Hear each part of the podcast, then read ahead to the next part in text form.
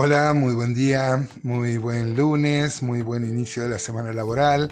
¿Qué tal? ¿Cómo cómo ha ido ayer en los cultos? Yo sé que muchos de mis oyentes no se congregan y siempre aprovechamos para hacer una pequeña exhortación con amor, siempre por supuesto que la voluntad de Dios es congregarnos. En especial hoy que recordamos Hoy es lunes 31 de octubre, un aniversario más de la reforma, de la reforma llamada protestante. Este, y si bien luego esta reforma también se anquilosó, se formó una clerecía y trajo muchas guerras, guerras políticas, guerras de religión, este, no hay que restarle mérito a la gesta de Lutero y la gesta previa que propició la gesta de Lutero con los pre-reformadores, ¿no? Este, por lo menos cuatro de ellos, John Hus, este, Wycliffe, Savonarola y Baldó, por ejemplo, bueno, entre otros. Eh, si bien esta gesta luego también tuvo sus problemas y acabaron en unas, en unas guerras, como los hermanos vieron, ¿no? que la reforma fue un tesoro escondido que se volvió a esconder.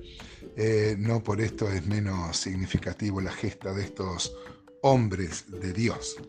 Hoy vamos a, ver del versículo 12 al 17 de Zacarías 1.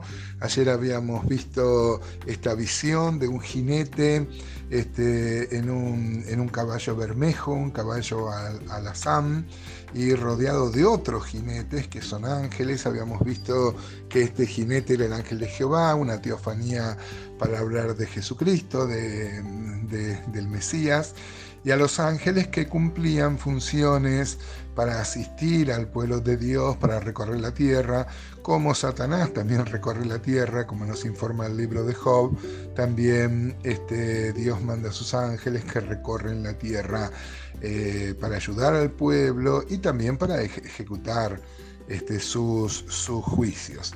Hoy vamos a ver hasta que el mismo ángel de Jehová va a decir hasta cuándo, es como que le rogara a Dios, eh, hasta cuándo iba a estar enojado, hasta cuándo no iba a manifestar piedad, hasta cuándo iba a estar disciplinado el pueblo de Israel. Y vamos a encontrar acá una, una aplicación muy directa al ministerio actual de nuestro amado Señor Jesús que intercede por nosotros y nos vamos a gozar en eso. Y, bueno, y vamos a ver cómo una vez más hay promesas de restauración, de levantamiento de la disciplina, eh, de ánimo, en definitiva, para que en ese tiempo construyan el templo. Recuerda que estamos en la reconstrucción del templo luego de la cautividad de Babilonia y como pasa habitualmente con los profetas menores y con todos los profetas en general. El cumplimiento de sus profecías tiene que ver con este, también con el futuro, con la escatología, con este, una, una, futura disciplina que Dios va a hacer en los tiempos de la gran tribulación sobre el pueblo judío para en definitiva bendecir. Cada Dios se va a manifestar como un esposo airado con su esposa, como ya lo habíamos visto en Oseas, por ejemplo, eh, eh, muy, muy enojado por las infidelidades, pero celoso también de su mujer cuando los otros pueblos venían y abusaban de ella. Así que encontramos acá la protección, en definitiva también, a pesar de que Dios estaba irado con su pueblo, no iba a tolerar y esos pueblos iban a sufrir un justo castigo. Los ángeles que van a recorrer la tierra la van a encontrar eh, en paz, en silencio.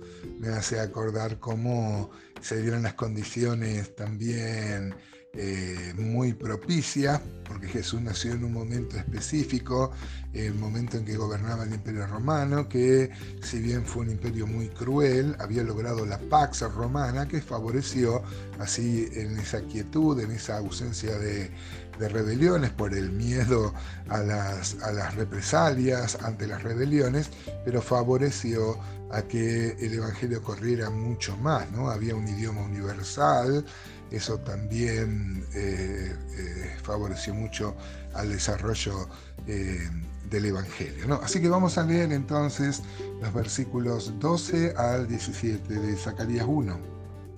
Dice así la palabra de Dios, respondió el ángel de Jehová y dijo, oh Jehová de los ejércitos, ¿hasta cuándo no tendrás piedad de Jerusalén y de las ciudades de Judá con las cuales has estado airado por espacio de setenta años? Y Jehová respondió buenas palabras, palabras consoladoras, el ángel que, al ángel que hablaba conmigo.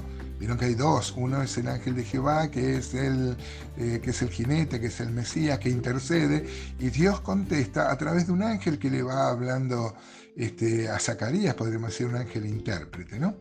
Zacarías 1.14 dice, y me dijo el ángel que hablaba conmigo, clama, diciendo, así ha dicho Jehová de los ejércitos, se lee con gran celo a Jerusalén y a Sión. Esto que les contaba que eh, Dios estaba celoso, Dios este, iba a disciplinar a este pueblo, estaba enojado con el pueblo de Israel, por eso los 70 años de cautividad, pero eh, está celoso porque eh, dice el versículo 15, Zacarías 1.15, y estoy muy airado contra las naciones que están reposadas, porque cuando yo estaba enojado un poco, ellos agravaron el mal, o sea, se excedieron en la disciplina eh, que Dios había planeado para su pueblo.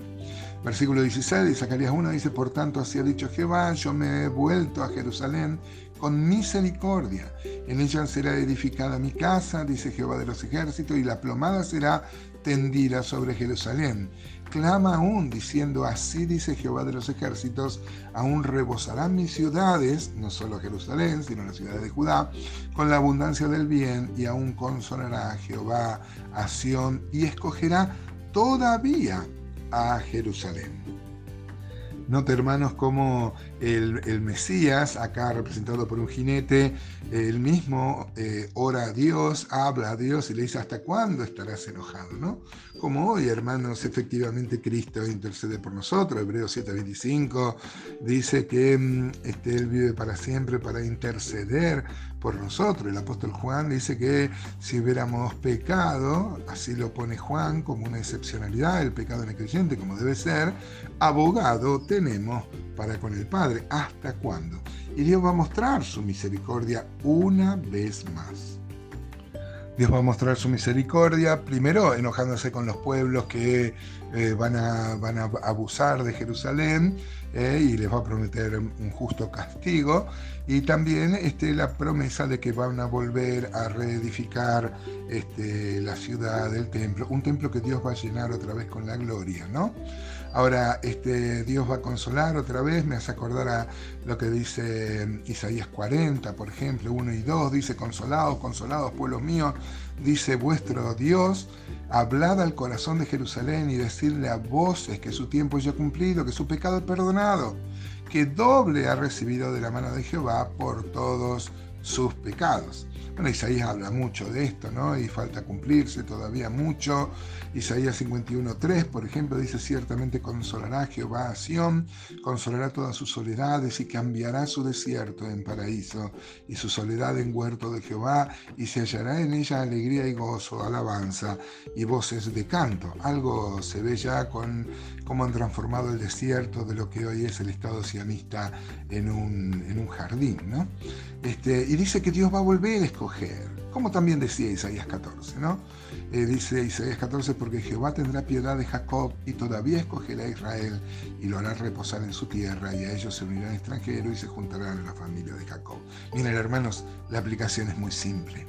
Dios siempre está dispuesto a perdonar. Él es grande en misericordia, es lento para la ira y grande en misericordia. Esto por supuesto no es una, licencia para pecar, pero sí para gozarnos, hermanos, que Dios siempre tiene esa vocación de perdonar. No hay pecado que exceda su gracia. Yo no sé cómo te va la vida, amado hermano, amada hermana, pero déjame anunciarte a voz en cuello que Dios es amor y está dispuesto a perdonarnos siempre.